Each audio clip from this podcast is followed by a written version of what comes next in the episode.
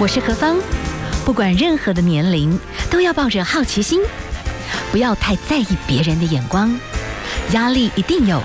学着消化，变成力量。幸福有方，提供给您幸福的配方，成为一个更好的自己。I will be better, renewed day by day. 今天为大家介绍的这位精彩的女性，其实她的人生看到的很多很多的背景，很多的堆叠，感觉上在趋势部分每一个趋势她都抓得很准确，但是也很奇妙。在私下问她的时候，她觉得其实她的人生她是随着她的心，顺着她的心走。那可是。哇，都走在这个时代很对的一个位置，所以我们就请他来跟我们好好的分享一下他的新作品。这本书籍呢是《小资族下班后翻倍赚》呢，财富自由的 Get。好，我们访问的是雷米，Hello，你好。Hello，你好，我是雷米。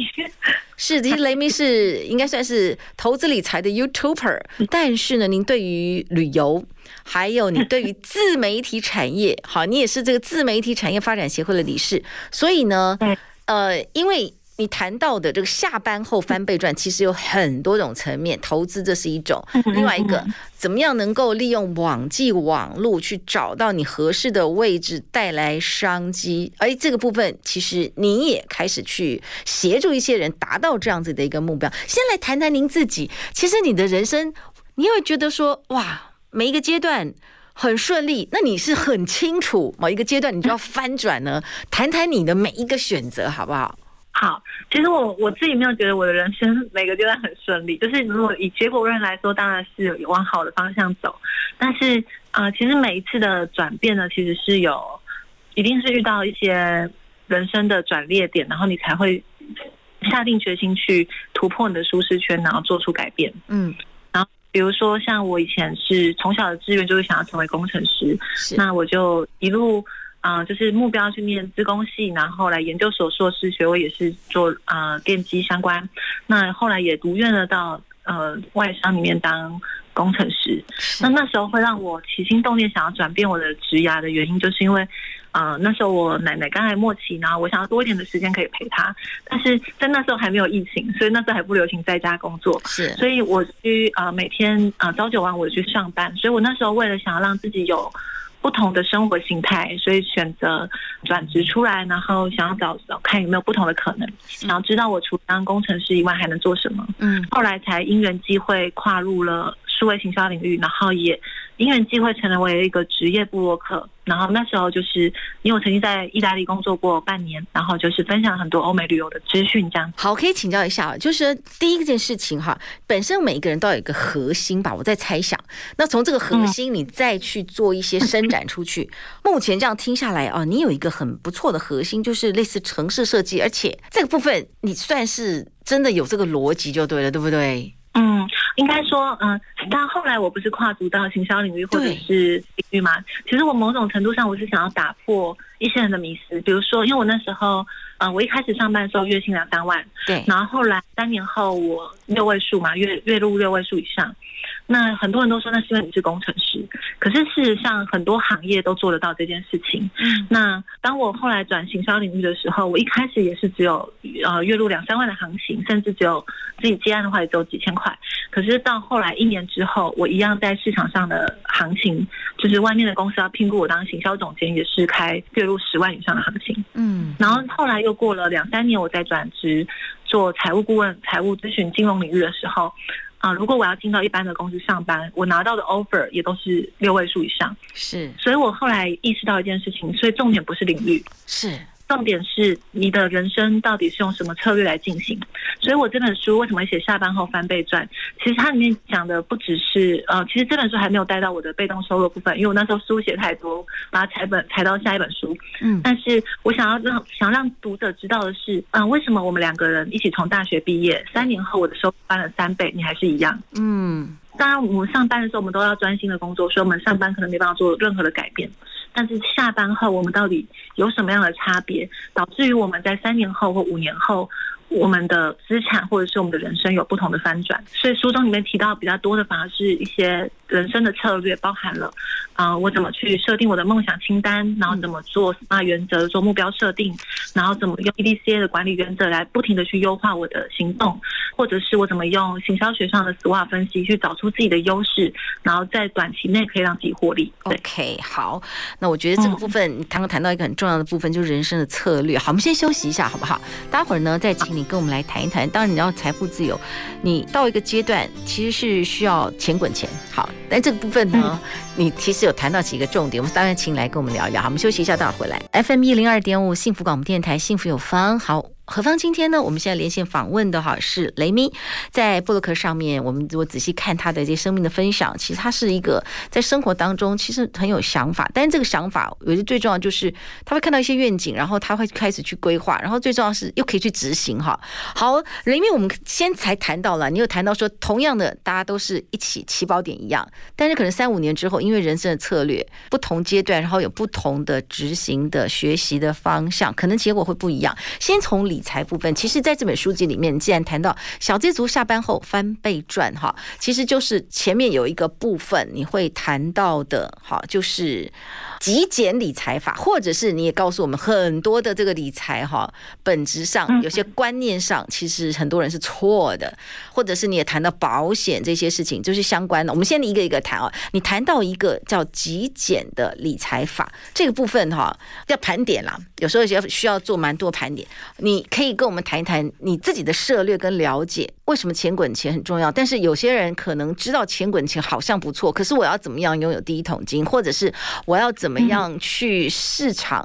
去去 study 哈，足够的资讯，然后不要跟着这些报章媒体的讯息，然后真的就战死沙场哈。这部分你把你的这个精髓跟我们分享一下好不好？好，那我们先来定一下理财跟投资的差别。理财就是管金钱，是，所以包含啊预算分配跟专款专用。嗯，那投资的话就是用钱滚钱。对，但是我每个人不一定要学会投资，但是此生一定要学会理财。原因是因为不管你愿不愿意，你都在理财，因为。理财就只有做两件事嘛，赚钱跟花钱。嗯、对，所以你只要手有经手钱，你就是在理财。那我书里面提到的极简理财法是，嗯、呃，其实我们很多时候，我们生活中的很多的东西或杂物或资讯，其实都会干扰我们，而且也会消耗我们的能量。只是我们有时候不知不觉的被被它消耗。对，然后浪费了很多的时间去阅读不必要的资讯，或者是浪费很多时间去处理不必要的物品，因为你可能有太多的杂物，你可能会浪费更多的时间去寻找你你真正需要的东西。嗯哼，我自己在极简理财的部分是讲到说，就是关于新台币收纳法。对，因为其实我现在在嗯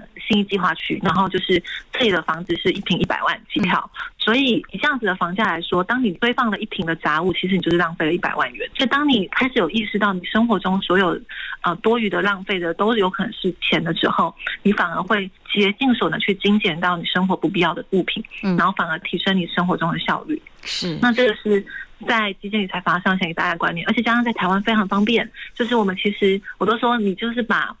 啊、呃，比如说我就可以把我家附近的全联、我家附近的康是美、我家附近的屈臣氏保养当做我的收纳的空间，是，就是我需要的时候再去把它带回来，然后其他时候我在家里只用必要的东西就好了。那用钱滚钱的部分的话，嗯、呃，我觉得大家其实因为这本书其实是给入门者的，所以他写的东西不会很深入。嗯、呃，我的目标呢，其实是想让大家知道说。啊，其实投资领域呢有几种派别，对，那你可以把它当做是一个地图的概念，就是如果你先知道了这个地图大概是长什么样子，比如说哦，这里是台湾，这里是日本，这里是曼谷，你知道这个东西有哪些，然后你在哪个位置上，你才知道从哪里开始学习。嗯，啊，你看到地图上面，你先知道自己的位置，你知道你自己想要去的目标跟终点，你才知道怎么去规划路线。那我发现市面上有很多人就是有各式派别的投资理财方法，对，那是因为我研究的比较多，就是我投资理财书大概只有至少念好几百本，那但是我是念了很好几百本之后，我才知道说哦，原来它是属于同一派，这是属于同一派。在一开始的时候，我学习的时候，我遇到一个非常大的痛苦，就是我发现，哎，为什么这个老师说跌的时候要买，这个老师说跌的时候要卖？嗯。然后每个人说的建议都不一样，甚至互相矛盾冲突。所以当我的学习量不够大的时候，我其实是很难区分出他们的差异的。所以其实你也下了蛮多功夫，真的去把基本功给他搞懂就对了。对，就是其实我我从二零一三年就开始每个嗯有一个投资理财读书会，然后每个月阅读一本书，到现在那个读书会还在。嗯，那我自己阅读量本身就很大，所以其实我念过的书已经好几百本了。但是我最终我要交给啊、呃、初学者的时候，我就还是要回归到初心。我当初在当初学者的时候，我最痛苦的是什么？嗯、我最痛苦的是啊、呃，我努力钻研一个东西，就后来发现那个东西根本就不适合我。嗯，所以我会希望说，在这本书里面，就是用先用一个啊、呃，等于是盖棺的方式，先让大家可以先认识，比如说投股票投资呢，有几种分析的方式，有消息面、筹码基本面、技术面，那你知道这差别在什么吗？那我把它解释清楚。是，然后或者是啊，定准股怎么投，或者是概念股怎么投，或者是波段投资怎么投，那他们的策略可能是相反的。对，那可能但。可以让你们有一个基本的观念，可以去判别，然后之后再去钻研这样子。嗯，是在这本书籍里面，你刚刚谈到的这几个部分，其实你讲的蛮清楚的。但是很多人可能有一些没有很清楚，他真正适合哪一个位置，但是他就用了一些错误的方式，那通常最后的下场。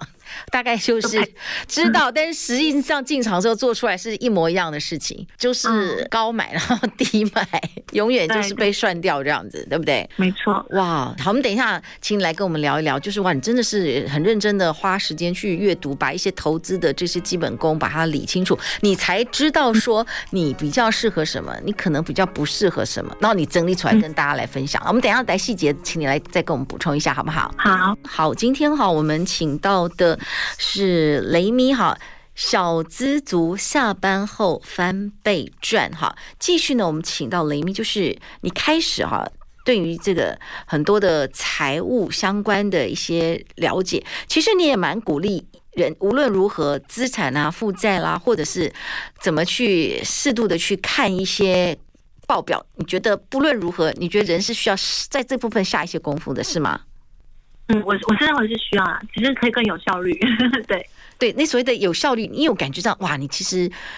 事情是非常多，可是你好像可以管理的很好，所以我觉得效率对你来讲优先顺序这个很重要哦。那你可以跟我们分享你自己哈，就是你。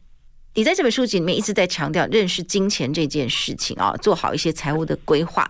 那就你自己的部分，就你现在来的部分，好，有些时候呃，比方说投资理财，你有你自己的心法，然后你也开始去做一些财务风险的一些规划，然后你也发觉哇，保险非常的重要。但是哦，同时之间你又会觉得，哎，人生的规划又优先于财务规划。哎，这个部分，那你可不可以告诉我们，在你的生命？你告诉我们这本书籍的大架构里面到底应该是怎么分配？就是你要先有一个人生计划，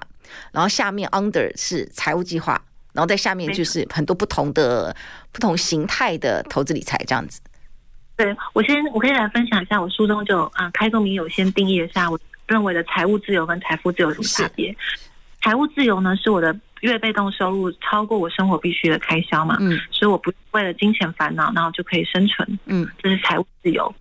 那财富自由呢，是可以自由的选择我想要过的生活。那所谓的财富跟金钱最大的差异就是，金钱只是钱而已，它只是一个工具。嗯，但是财富呢，是我所想要的关系，我所想要的东西，我所想要的人生体验。所以呢，我不只要投注金钱，我可能还要投注时间。比如说，我要有一个幸福美满的家庭，嗯，那我可能不止可能，我可能需要赚一些钱，但是我也许我可能更需要花一点时间来陪伴我的另一半或者是我的小孩。对，那这个可能是财富自由，才是我们每个人终极追求的目标。所以我在书里面有提到说，有一个例子是说，有三个人都告诉我说，他们想要赚一千万。嗯，当然背后的想要的财富其实不一样。嗯，一个人是想得到别人的肯定，一个人是想让家人过安稳的生活，然后一个人可能是想要改变世界。那一样都是一千万，它的意义就完全不同。那我比较鼓励的呃，大家可以追求的，其实是你真正想要追求的人生的意义。嗯，所以人生规划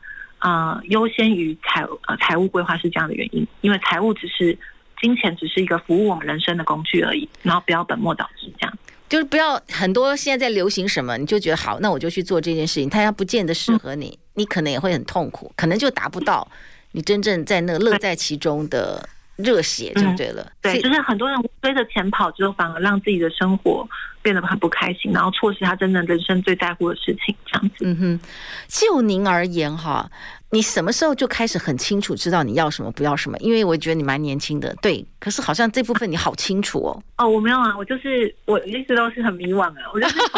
真的吗？所以我才会把啊、呃，就是因为我经历过迷惘，所以我理解那些迷惘的痛苦。是，就是这一个在一个没有地图的地方旅行，嗯，所以你会不知道自己该往哪里走，或者是不知道自己现在在哪里，还有该往哪里去。嗯，所以我反。所以在书中，就是这可能就跟一般投资理财书特别不一样的地方，就是我反而花了很多的篇幅去想要帮助大家理清财务目标这件事情。是对，所以我 老实说，我现在也是啊、呃，过了一个阶段迷惘期，然后我找到我这个人生阶段。因为我现在三十几岁嘛，三十出，然后的目标，可是可能过了这个阶段，我可能又会到了某一个程度的时候，有可能又会再重新陷入迷惘。那我这时候就要重新再来盘点我自己。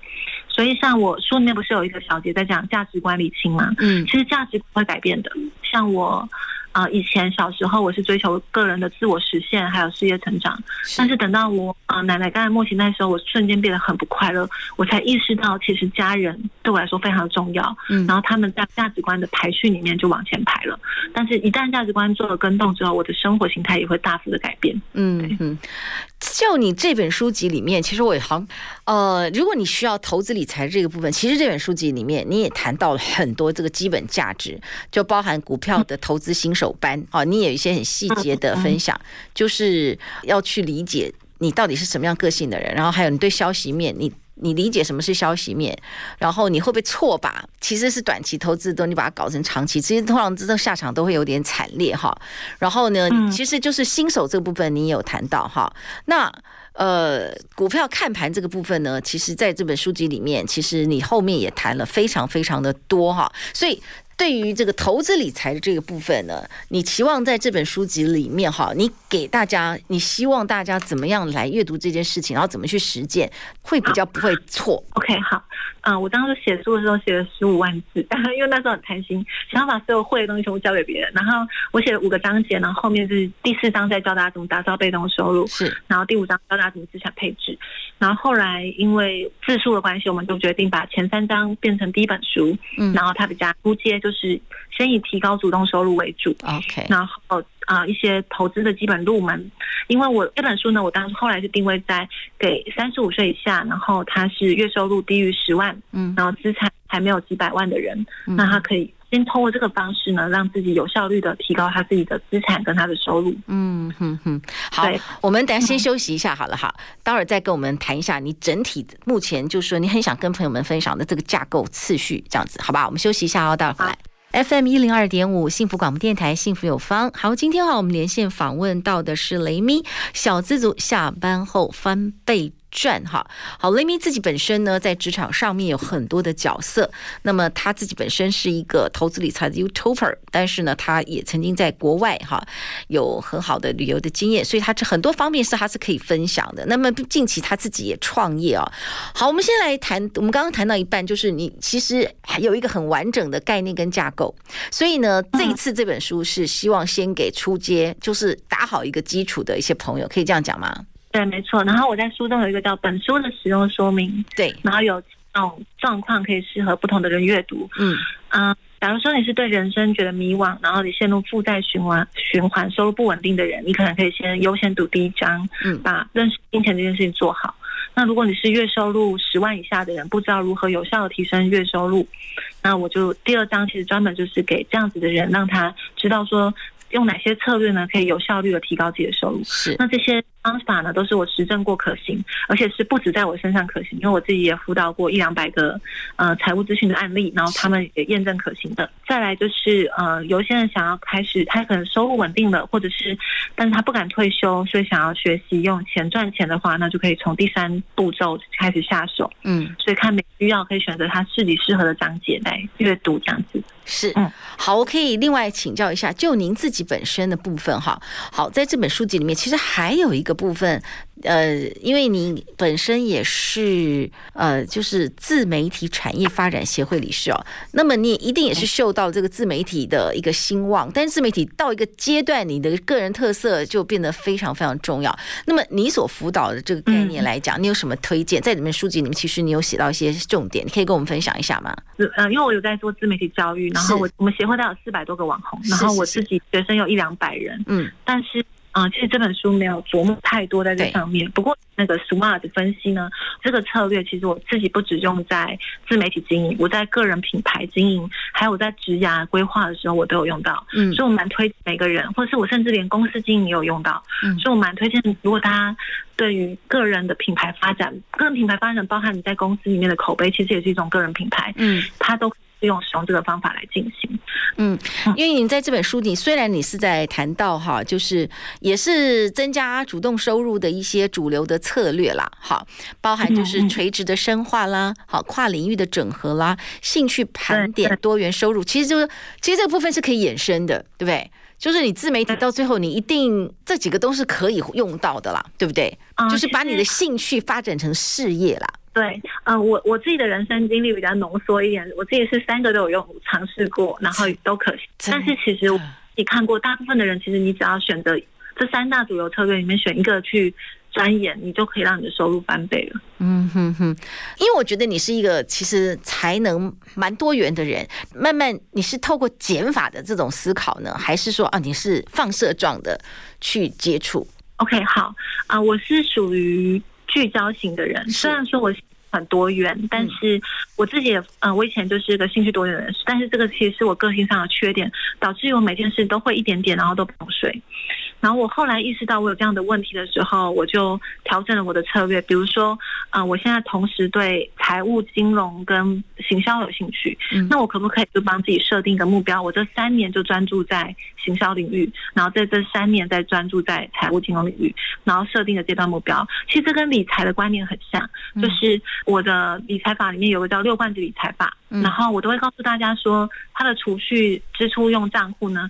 其实我们帮他改个名字，叫做梦想基金账户，所以你就会知道，我们存钱的目的呢，就是为了有一天可以花一把大的，就是你花上一笔大钱来买下你的梦想。所以一般人以前会觉得存钱很痛苦，但是当它变成你的梦想基金账户的时候，你就会开始觉得。啊，比较有动力去达成。可是有时候就有很多人问到一样类似的问题，问我说：“可是我有好多个目标，我该怎么办？”嗯，这时候我建议他先从小目标开始，然后先练习达到一个小目标，存到那个笔钱，实现了一个小目标之后，再来存下一笔大一点的钱。那在时间或者是职能的累积上面，我也是走这样的策略。嗯，就是如果我同时要想要很多东西，那我先集中火力，先完成一个比较容易达成的目标，帮自己建立自信，然后再慢慢的累积，一步一步的达成比较大的目标。这样是，我觉得这个重点还是蛮重要的，就是先先不要。眼高手低啦，可以这样讲，然后不要过度的好高骛远，就先抓到一个你可以做到的部分。我觉得建立信心还是蛮重要的，然后再修正哈。好，我们等下休息一下哦，待会儿呢再继续请教一下我们的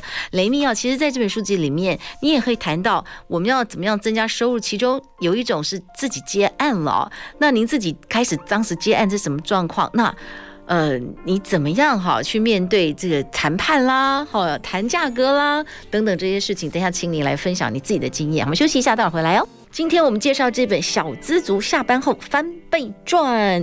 我们为大家呢访问的是雷咪哈，他在财务部分。其实这本书籍里面其实谈到了很多这是观念哈，我觉得你可以去重新去理理清楚你自己的价值观哈，然后去理解你接下来的人生怎么样哈，去有一些除了你现在手上的工作之外，还下一个阶段的规划你怎么去做成。好，其中有一个部分就是你理清你自己的盘点。自己手上的资源之后，有一种有可能可以尝试的，就是你可以接 case。那也许你有本职，下班之后你有部分你可以去处理一些接案这个部分。怎么跨出第一步？这本书籍里面也有写到。可不可以继续请教一下雷密，你自己本身当时的一个状态，然后你学到什么功课？你想跟大家分享什么？好，我觉得接案有分为两个部分是最重要的，一个部分是对外嘛，对外就是我们要怎么接到业务，接到案子进来，是。然后另外一个是对内，就是。的管理，因为很一开始我在当自由接案者的时候，我就是很容易一开始我觉得哦好开心，我可以睡到自然醒，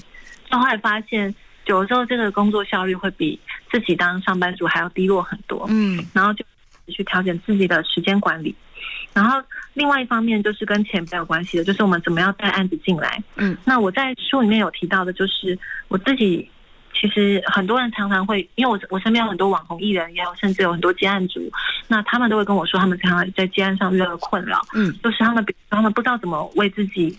啊、呃，怎么去销售自己，或者是。怎么去定定他收款的游戏规则，导致有的时候忙完了半天，然后钱赚不回来，或者是收不回来。嗯，所以呢，我在里面就有提到，如果说你真的想要接案的话，你想要先建立自己的个人品牌优势的话，你可以先去做 SWOT 分析，然后找出自己擅长的领域，然后你不用急着说你什么事情都要做。比如说像我自己，嗯、呃，如果我以我的数位行销公司为例，好了，我公司我可以做 SEO，我可以做内容行销，我可以做社群行销，我可以做网红口碑行销。当然可以什么都做啊，我绝对没有一个很明显的竞争优势。嗯，但盘点完之后，我发现哦，我最强烈的竞争优势是我有很多的网红学生，然后我有很多的艺人朋友，那我在呃口碑行销上面有绝对的竞争优势。嗯，那我就会专注在我最擅长的事情，把它做得好。是，因为我呃传统的学校教育都教我们的是，呃我们要得到一个平均高分，所以很多人都花大部分的时间去弥补他最不足的地方。是，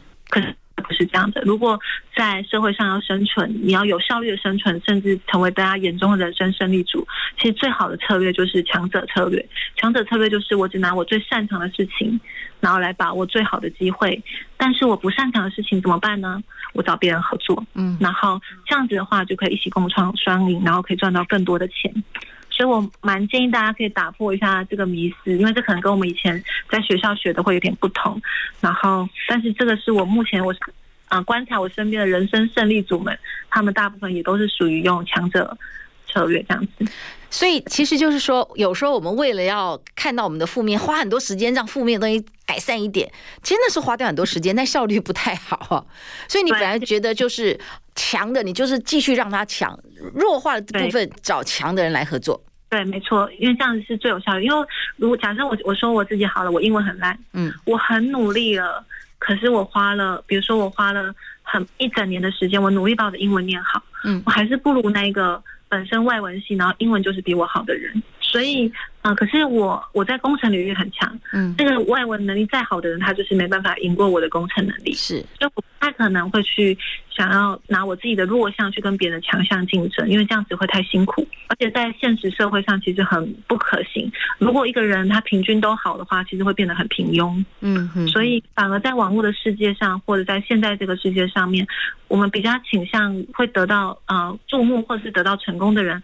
反而都是还有一些独立比较明显的特质，然后有特别的强项。然后愿意与人合作。如果你有一个专长，然后你又愿意与人合作，你就无敌了。我自己是觉得。是。同时，你的书籍里面再次提醒大家，你什么都想要的市场，就等于没有市场。所以你会去协助你的这些网红的朋友，如果他们希望有被，就是下班之后的重新开启另外一个自己的事业的这种可能，一定要先锁定好你的族群。你会协助他们去理清，是这个意思吗？对，对，目标受众非常的重要，而且。嗯呃，这也可以让你在最短的时间内找到你的客户，因为我们大部分人都是白手起家，我们没有那么多的钱搭大众市场。OK，好的方式呢，就是要用有限的资源，然后找到真正对的客户。所以我自己会蛮推荐大家，就是如果你们跟我一样，就是可能一开始是没有什么钱在手上的人的话，反而可以先试着聚焦在一个小的市场，是，然后。这个小的市场呢，最好是你非常熟悉的市场，嗯，甚至呢你自己就是一个消费者的市场，嗯，然后呢从里面去切入，然后切入以后呢再慢慢去扩展到其他的市场，因为我们不是有钱人，所以我们没办法砸大钱去测试每个市场的反应，所以这个会是一般人我觉得最有效率的策略，这样子。嗯哼哼，是好，我觉得这个是一个蛮好的建议，好，我觉得大家真的就是聚焦、聚焦再聚焦，好，盘点、盘点。再盘点，当然旁边如果有一个。比较跟你更清楚，或者旁观者清，他可能给你一些关键时刻的一个方向的引导，我觉得这也非常好。好，我们连线访问的是雷米，我们先休息一下哦。待会儿最后呢，再来请教他一些相关的问题。FM 一零二点五幸福广播电台，幸福有方，我是幸福 DJ 何方。当然，我们现在的呃房地产的这部分啊，已经涨了很长一段时间了。那到底会不会跌呢？好，这永远都是想要买房的人心里面那七上八下的一个原因。但是房地产它有时候会逼着人去存钱啦。可是如果说你的 location 没有选对，或者是你自己的目标没有弄清楚，哎，过度盲目投资，我觉得有时候它也会有风险哈。好，继续来请教一下哈，雷米，你自己在这本书籍里面，其实最后一个章节你有谈到的是买房哈。其实你有你自己买房的一个有趣的概念，比方说人生阶段不一样，你会更新买房目标，然后买房是不是有不同的方式可以达成？这个部分你可以跟我们分享一下你的建议吗？嗯，好，因为我觉得大部分的主流媒体都在分享，就是年轻人很很可怜啊，房价一直涨啊，然后这辈子买不起房啊，其实真的会让很多年轻人觉得很丧志。嗯，可是如果你真的了了解房地产领域之后，你就会发现，投资房地产它其实是一个有杠杆的东西。嗯，比如说你买一间一千万的房子，其实你只要准备两百万的头期款，对，你就可以一千万的房子，然后你只要确保你的现金流稳定，那你就可以。拥有这个资产，那房地产的部分，我想要大家如果想要接触房地产的话，先理清几件事情。第一件事情，你的房地产呢是要自用呢，还是要投资？嗯，然后呢，再来是你的房地产，如果是要投资的话，你想要赚的是价差呢，还是想要赚的是现金流？那现金流的话，就是我们常常说的房租啊、租金的收入，那也就是我们常听见的什么被动收入。所以每个人在投资做一样的事情，做房地产买卖，可是他们最终终极的目标是不太一样的。嗯，那我会蛮建议大家在接触房地产的时候，可以先了解这几件事情。是，所以啊，就是说，在你这本书籍里面，你觉得这个买房子这个部分，因为它透过银行的一个贷款的这个概念，你自己就是在刚开始在打拼的时候，慢慢找到你的方向。因为前面我们就谈到有几个你自己的人生价值目标，走到一个阶段，我觉得就是你的存钱这。这件事情就是你每一个月要先确定把你的存钱的那个部分先扣下来，剩下那个钱才能花。逻辑上这样没错吧？对，没错，没错。好，所以就存第一桶金的部分，部分哎，我们就有机会有第一个梦想，就是房地产。那就年轻比较年轻一点的朋友，或者是说不同阶段的人，他对于买卖房地产可能有一些需求不一样。对年轻朋友来讲，你是鼓励，你们也是鼓励，就是说 location 远一点呢，还是房子小一点呢？这你有什么建议？嗯，OK。如果是我的话，我会选择住在市中心，然后没那么大。然后，但是可以我大量交通时间的地方，嗯、是是，因为你现在还在拼事业啦，对不对？也我不想要每天浪费两个小时在通勤上面，是，因为两个时一个月的二十二天工作嘛，那就是四十四个小时。嗯，那这四十四个小时，我宁愿拿来睡觉，拿来进修，拿来投资，嗯，拿来学习，嗯，更多的知识，让自己变得更强。是，那这个就是我针对年轻人来说，我就觉得车程其实是一个比较不必要的浪费。嗯，那我会优先选择可能稍微。像我一开始就是住在呃信义区嘛，租房子，那那时候我就是考量到，虽然说我搬到偏远一点的地方，可是我公司也在信义区，我搬到偏远一点的地方可能会让我的房租便宜个两三千，嗯，可是我发现我整个月的交通费也是两三千，而且我还要多花四十个小时来通勤，嗯，那我不如把这个钱直接转嫁在我的。房子上面这样子，所以前面有谈到，就是该丢的哈，就是好的这个金钱投资有一个部分，就是要让你简单啦，简单投资。对，因为我之前也是不太懂得整理的人，然后我后来发现，原来不是我不懂得整理，是因为我浪费太多时间在不必要的东西上面。嗯，那我那时候是看到一本书叫做《我的生活空无一物》，然后他就在讲说，就是你的生活中任何一个。你用不到的东西都是垃圾，是，就是它看起来好的东西，它也是个垃圾，嗯，因为它没有办法服务你的生活。是，所以我从那时候就开始大幅的调整自己的生活形态。嗯，那也在这部分的话，也是结合在我居住的观念上面来说的话，其实也会带来很大的帮助。这样子，嗯嗯，好，这是第一个。那。这个投资房地产这个部分哈，你觉得啦？就是说，在你这本书籍里面哈，比方说你现在的看法，觉得就是那种买预售屋，你你认为它可行吗？很多人有很多不同的说法啦，对，就觉得预售屋它也是风险。好，因为我我自己呢，名下的第一间房子就是预售屋，然后刚好。它是我三十岁买给自己的礼物，是。然后，但是我那时候买预售屋的心态是，因为我在二十八岁的时候被动收入就已经很高了，嗯。然后我发现我花钱的习惯越来越奢侈，但是我就觉得不能在年轻的时候养成奢侈的习惯，嗯。所以我那时候买了房子是当做三年储蓄险的概念来买，然后强迫自己储储蓄，因为可能存完这三年就有两三百万这样子。哦，OK。所以哦，就一个房子这样，嗯。嗯对，然后这是第一种理，我可以用理财的观念来看预售屋这件事。是，那第二二种呢是有的人是，比如说我现在是一对年轻夫妻，嗯、然后我们两个人未来可能这一两年要结婚，那我们两三年后可能会结婚啊，也、呃、会有小孩。嗯，那小孩的话，可能对于居住环境的要求就会特别的高。嗯，可是我们在现阶段又没有办法立刻有钱，那预售物的方式就可以让你先付百分之十，然后依照工程款的进度去缴交，然后等到。时间点到的时候，他就可以有一个房子可以入住，所以我觉得他结合人生规划也是一个好的选择。以自住来说，那以投资来说的话，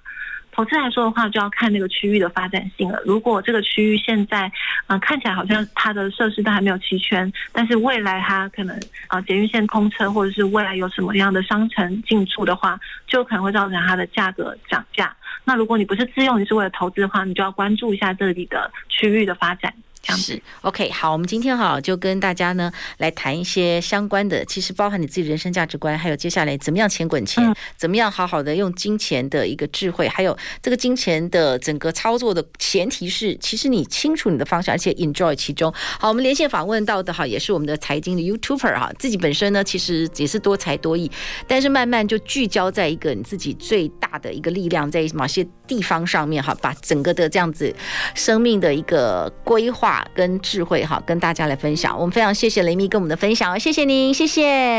谢谢。